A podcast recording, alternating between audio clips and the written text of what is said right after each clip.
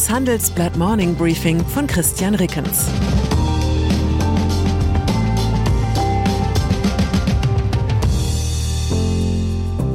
Guten Morgen allerseits. Heute ist Dienstag, der 31. Januar. Und das sind unsere Themen. Strategische Ambiguität, Debatte um Flugzeuglieferungen an die Ukraine.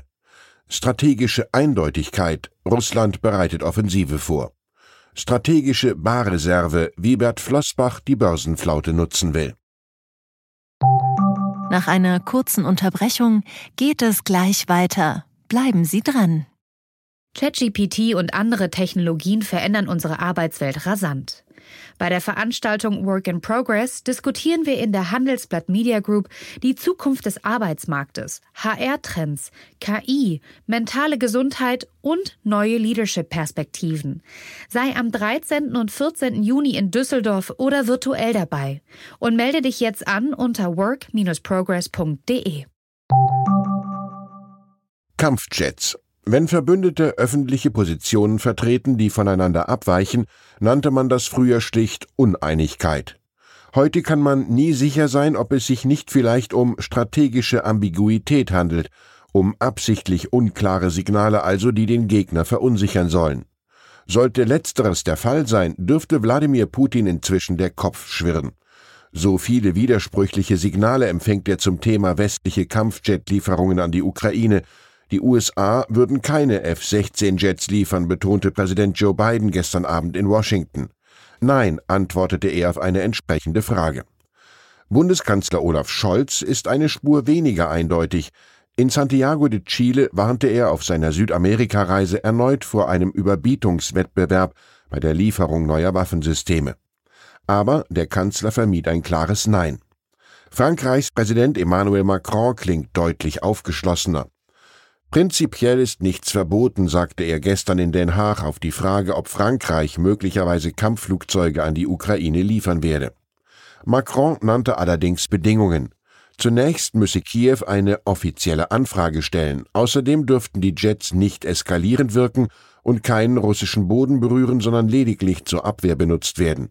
Auch dürfe die französische Armee durch Flugzeuglieferungen nicht geschwächt werden. Das Vorgehen der Russen lässt dagegen wenig Raum für strategische Ambiguität. In der Ukraine mehren sich die Anzeichen für bald bevorstehende Großangriffe der Invasionstruppen. Die kommenden Wochen werden entscheidende, sagte der Kiewer Militärexperte Ole Stanow. Die Russen beginnen gerade mit einer neuerlichen Offensive im Donbass. Claudia Major, Forschungsgruppenleiterin Sicherheitspolitik bei der Stiftung Wissenschaft und Politik, sieht das ähnlich. Sie sagt, dass Russland derzeit anscheinend eine Offensive im Bereich Luhansk vorbereite. Hans-Georg Maaßen das CDU-Präsidium hat Ex-Verfassungsschutzpräsident Hans-Georg Maaßen einstimmig zum Austritt aus der Partei aufgefordert. Eine Frist bis Sonntagmittag ist gesetzt. Anderenfalls soll der Bundesvorstand der CDU ein Ausschlussverfahren einleiten und Maaßen mit sofortiger Wirkung die Mitgliedsrechte entziehen. Das Präsidium erklärte, dass Maaßen immer wieder Sprache aus dem Milieu der Antisemiten und Verschwörungsideologen bis hin zu völkischen Ausdrucksweisen gebrauche. Maaßen selbst räumt einem möglichen Parteiausschlussverfahren gegen ihn keine Erfolgschancen ein. Die Ankündigung des CDU-Präsidiums habe ihn überrascht, sagte Maaßen der Welt. Es sei unklug von der Parteispitze, denn die Voraussetzungen für ein Ausschlussverfahren lägen nicht vor, so Maaßen.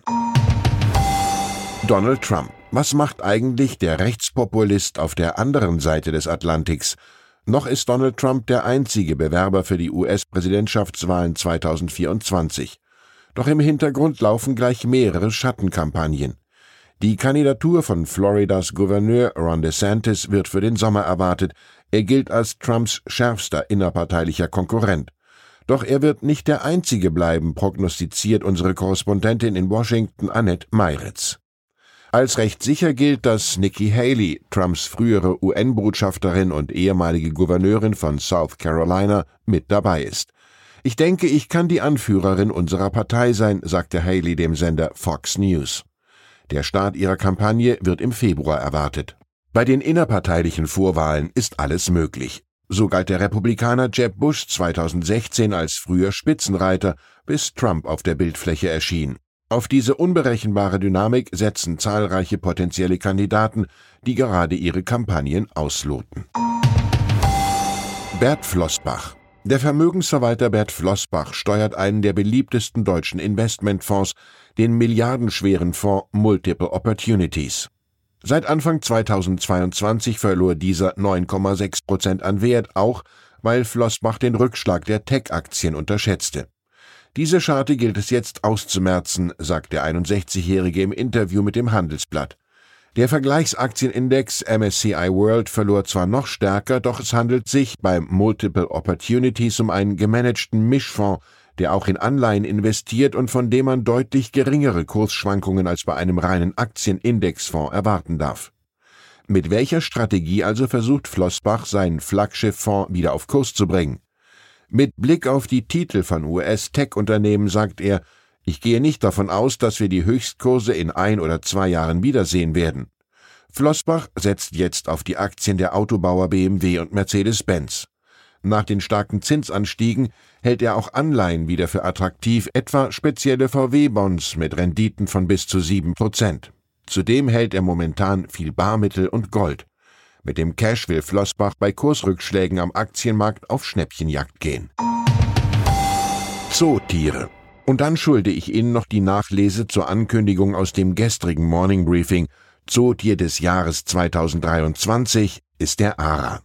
Das gab die Zoologische Gesellschaft für Arten- und Populationsschutz gestern in Wuppertal bekannt.